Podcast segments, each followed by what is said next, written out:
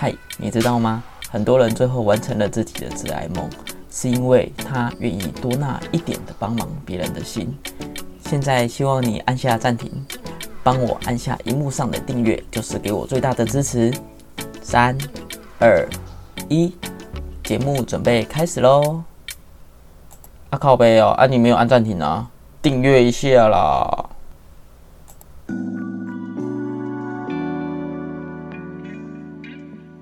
嗨，大家好，我是阿秋，欢迎来到《职人梦故事》的第九集。今天邀请到 Annie，对，今天找她来是因为她本来是上班族，她现在要准备来创业了。她预计是十一月会开店，嗯所以来跟她聊一下她目前的呃心理状态啊，然后她现在做了哪些准备。那我们这边先请 Annie 这边跟大家简单自我介绍。嗨，大家好，我是 Annie。之前呢，我之前都是就是做偏电信业的，其实现在就是说我真的想要转换一下，就是跑套部分，然后我就是一些功课。那其实这个刚好是阿秋那时候就有知道我现在要创业部分，所以他想要让我分享一下我在这个分为什么要突然转到别的行业。嗯，那这个部分我也是想说可以把我的经验分享给大家。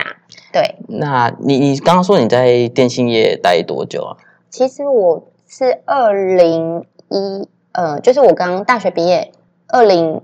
二零一二年的时候，嗯，一大学毕业就开始进入电信业，对，那时候，是我记得是台湾大哥大吗？对，台湾大哥大，哦没错，然后中间就是也有到原船啊什么的，那时候都是加盟还是没有，就是台湾大哥大是直营，然后那哦一份我大概也做了三年。嗯然后其实是有做到店长的部分，可是哦后来觉得就是直营部分，他们的制度真的就是比较比较死，就是等于是说你没有办法去活用一些东西，然后再来就是他们的他们的后来的薪资的制度，其实后来有越来越不好，因为后来其实就是电信业的部分，它只有一开始就是智慧型手机刚开始，它真的就是哎，他们奖金比较敢给，可是后面就是越来越竞争，他们其实后来台哥大他们自己内部有一些问题，他们就是把自己的公司再去分成，把我们的门市部变成子公司，然后突然就是。哦你那时候是加盟，那时候我都是直营，就是台哥大都是直营，直营对，然后那时候他就是有跟我们说，因为我们的奖金发放是两个月后发放，所以那时候他就是台哥大他们就为了要节税，然后把他、嗯把我们的门市所有的就是门市的部分全部都变成一个子公司，嗯，然后就是为了要节税，然后就跟你说哦，因为我们都没有就是赚钱，所以你们的奖金啊两个月后发放的部分，我们就是会突然就是开跟你说就打三折，啊，对，这样是合理的吗就？不合理啊！可是重点是我们已经有去，很多人都反弹，就是他是所有的直营门市的那个门市人员都是突然被告知的。啊，对，然后就是我们有去跟，就是一样有去跟劳工局，就是有已经有人去劳工局那边去反映，可劳工局的回复却是说，因为他是额外给你们奖金，哦他没有去动到你们的基基本本底薪，嗯所以这个部分是他们有权利去做扣的。哦然后，所以那时候我们就觉得很无言，然后算了，第一个月就第二个月给你个五折，一样，他就是因为我们两个月后发放，这对我们来讲真的很吃亏。然后第三个月给你七折，那时候只有超多人的，然后那时候就觉得说好。就是应该是真的 OK，就是我想说，就是对应该就是最后了吧，不会再这样。然后那时候一堆人走，然后我们店长一直慰留我说：“哎，你就是基本上基本上他们就是看谁会留下来最好啊，什么之类的，然后就会慢慢看到你们的努力啊，然后就就听了他的话，然后就又留来留下来至少快一年，就殊不知还不是这样，就最后还是一样，就是给的福利越来越差。他们在、呃以以台湾大哥大来说，他们的嗯呃底薪好吗？还是都是靠奖金？呃，他们那时候是有分，就是一开始进去的人一定都是派遣，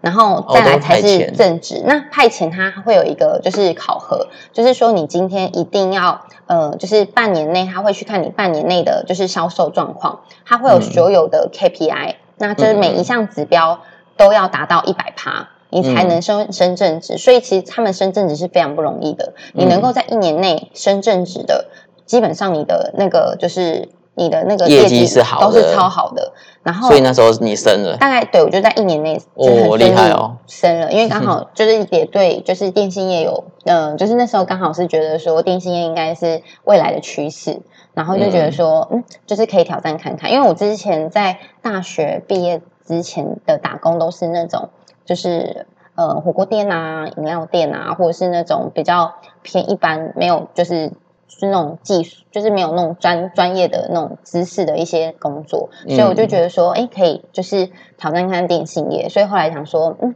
毕了业刚好金信业就是有缺人，所以我就进去，然后就嗯，就是做到现在。你大学读什么？我那时候是读，一开始是读龙华的那个财财经系。财经，但你后来都不相关。对，可是财经就是真的有点让我失望，原本可以有一学到可以什么，就是投资理财，结果都没教，对都没教。他就跟你说，就是大一跟大二是学你高职学的东西，然后到大三就是跟你说，哦，大三就是可以学比较专业的。可是大三他就让你选择，你要走银行，还是要走那个，就是那个是。就是有点那证券类一类的部分，然后再来对，然后再来就是可能考保险之类。我说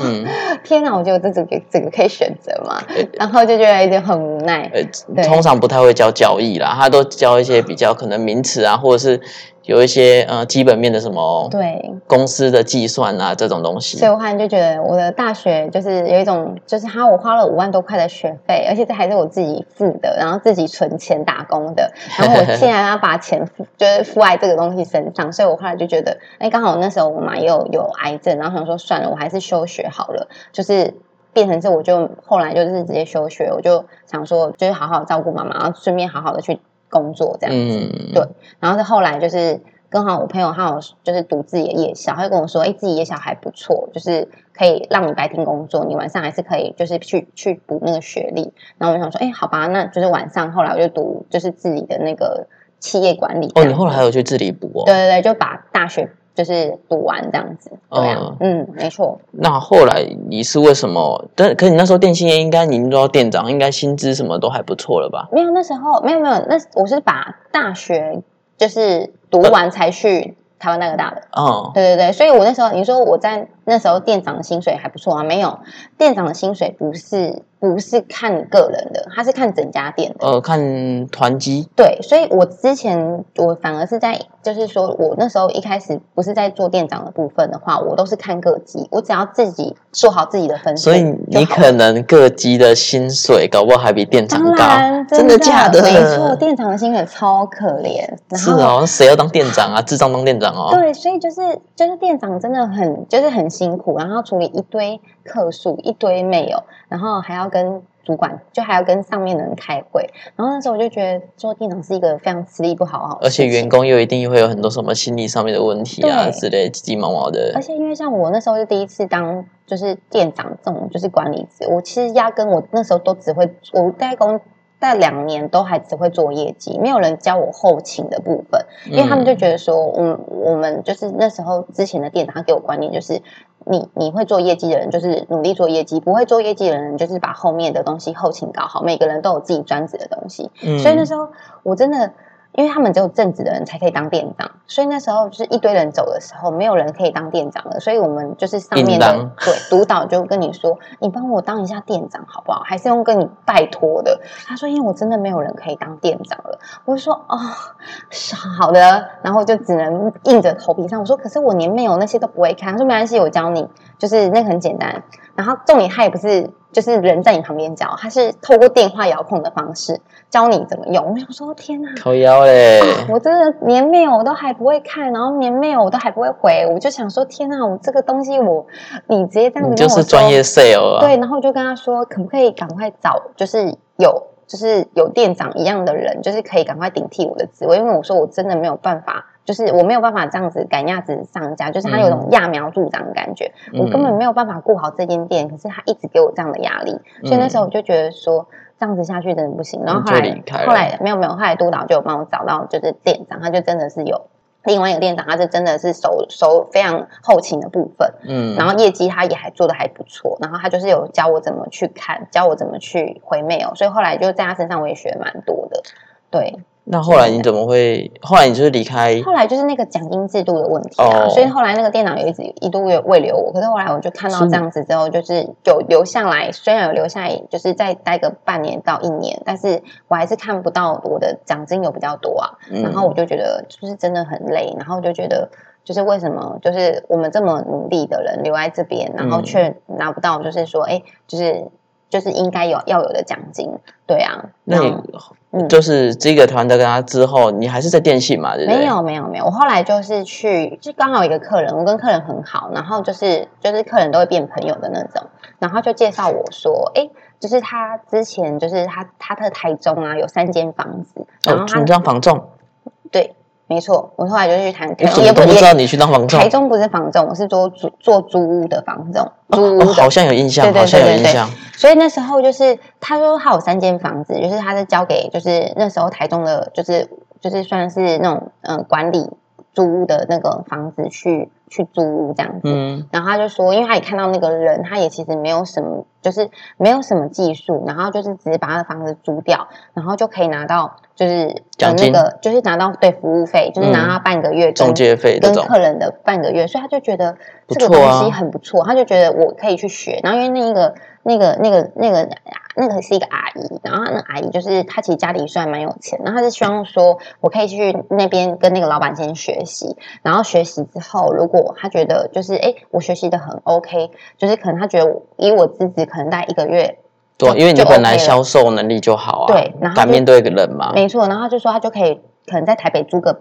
办公室，或是可能租个店面，让我可以去管理这个东西，就是可以让我去处理台北的，就是租屋的东西。然后我觉得哎，好像也不错。然后他说他觉得这个是有商机，他就叫我去学。然后我觉得真的也是很就是很毅然决然说好啊，那我就去，我就去那个台中那边。然后就是去跟那个老板学，然后真的就是我跟那老板学怎么拍照，然后怎么去跟怎么去找屋主去，嗯就是谈洽谈让他房子给谈我们租。对，然后在第一个月，其实我已经就是有租出大概三间，而且第一间还是那种七期的房子，一间那时候要租大概宅对豪宅，然后一间要租四万块的，哇，然后那时候我就拿到那个服务费，我就觉得哇，虽然那时候是没有底薪的，但是他抽成很高，就是七成，就是我抽七成，然后公司是三成。哦，也就是说，如果是要四万，他就可能你就直接抽三万多块，对，就是七成，然后就觉得哎还不错，然后我就觉得哎这个薪水就是就是至少你努力就有所有收获，不会像你电信业做了这么多功分数这么多功课，可是却只有拿到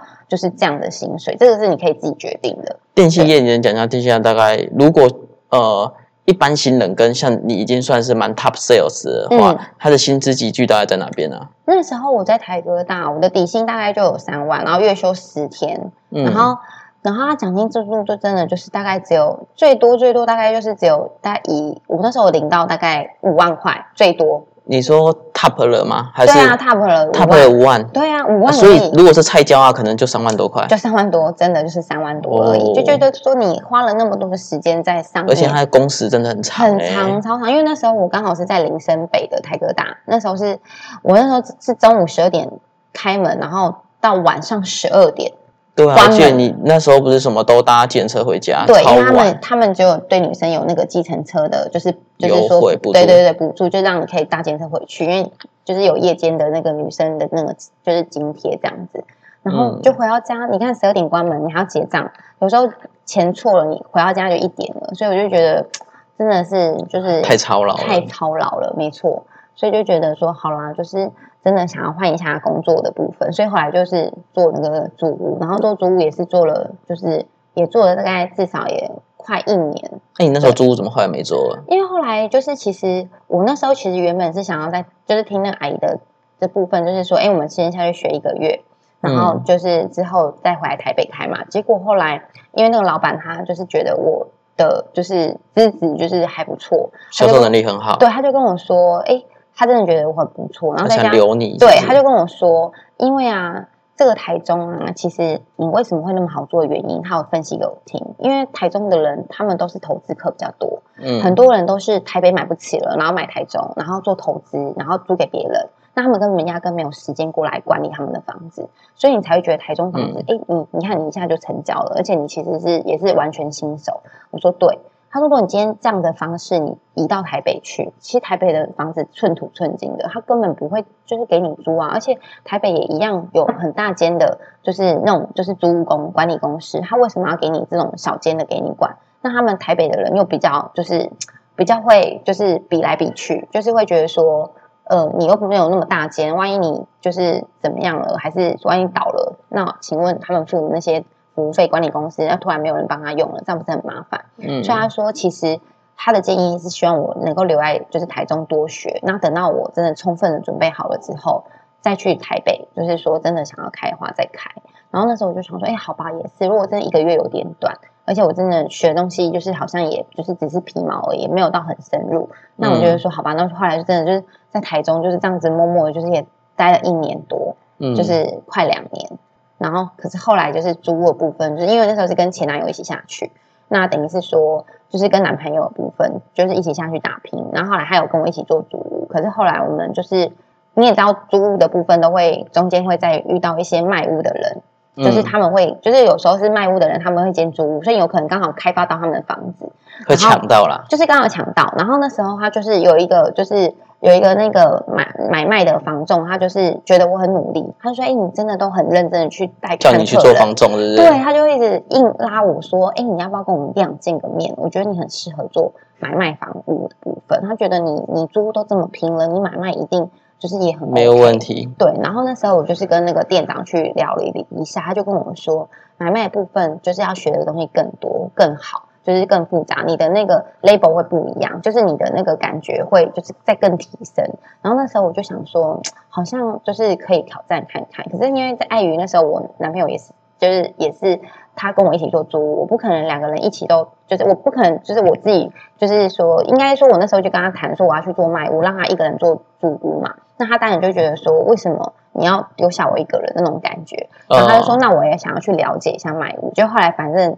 就是我那个男朋友他就说，哎，听一听之后，他也觉得说他想要就是也想要挑挑战卖屋。我可是想说卖屋也不可能让两个人都吃土啊，因为这个部分它只有底薪也没没有很多，大概只有两万块。那其实，在我们那时候还要付房租那些的部分，租都金的吃土了，对租金的部分，你太硬了啦，太硬了。你租的部分的那个薪水还是比较高的，所以那时候我就跟他说：好，那如果你真的要做，那你就去吧。那我还是继续做租屋，那就让他去做买买卖的部分。就没想到他做了买卖，因为他一开始他有分普专跟高专嘛，那普嗯专是拿有薪水的，他竟然在第一个月就是直接冲高专，不是。对，然后你知道是那个店长跟他洗说，哦，我觉得你非常有当就是高专的那个就是潜力潜力，因为我觉得你就是你的那错个在了。对，然后我真的觉得你的资质还不，就他有就是又用那种业务嘴，然后洗我男朋友说，我真的觉得你的那个啊，就是拍照技术啊，然后跟你的那个，那个反正就是那个把他洗去当房仲对，然后结果他就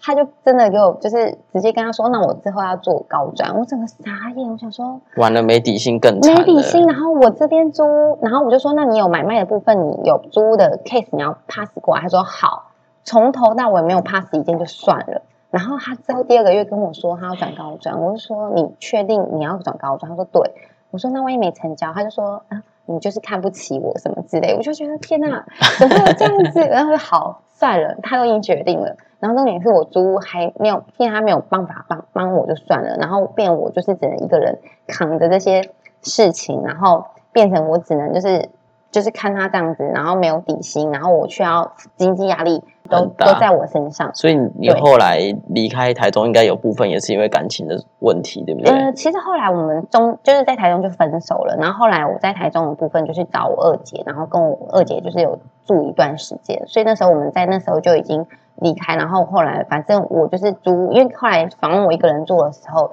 真的没有两个人就是一起的动力会这么好，因为有时候就是我是属于会跟屋屋主聊天的，然后负责拍照的，所以后面就变成是我在开发房子的部分，我很辛苦，是我没有办法。一边拍照一边跟屋主聊天，因为屋这样子我会很，就是我会变我我我我我的那个就是完全是不一样的。因为以前我们是分工合作，就是他负责把拍、照片拍好，我只要跟客屋主这边他是等于后勤啊，对对你算对对对是就是那个对人的销对对售部分人销售，然后屋主就是他我觉得很信任这样子，然后嗯就后期变成是我一个人跑收，那真的是心累。然后反而是我很多屋主，他就跟我说他要转卖，然后我都把卖屋的那个就是客人，就是屋主想卖的卖屋的部分都介绍给他，他从头到尾都没有介绍一件给我，我真的觉得唉，好算了，我觉得就是我们的我也看不到他的任何的，就是就是他的那种就是积极进取的那的那种感觉，然后我就想说，好了，那我也在这个人身上看不到未来，那我就觉得感情也真的差不多告一段落。可是后来我就觉得，好吧，那我还是继续做我的通讯好了。所以后来我在台中就是有应征到一间通讯行，哦，然后就是，可是他我是做偏人事，我们就教他们的就是业务人员怎么去销售，哦所以我那个是其实就是偏比较后勤，所以后来就是也做了一阵子之后就，就就就想说，还是要不要回来台北这样子？对，哇，那你其实电信业都已经算是摸得很透彻对啊。又有通讯，可是通讯行我是没有做过通讯行门市，但是就是有教他们怎么销售，就是其实应该也是差不多到了，你的话应该也是超快就上手。嗯，那你怎么会想说就是要来创业啊？嗨，上集已经告一段落喽，下集 Annie 将跟你说到她创业的准备以及她现在创业的心情哦，赶快去点选下集吧。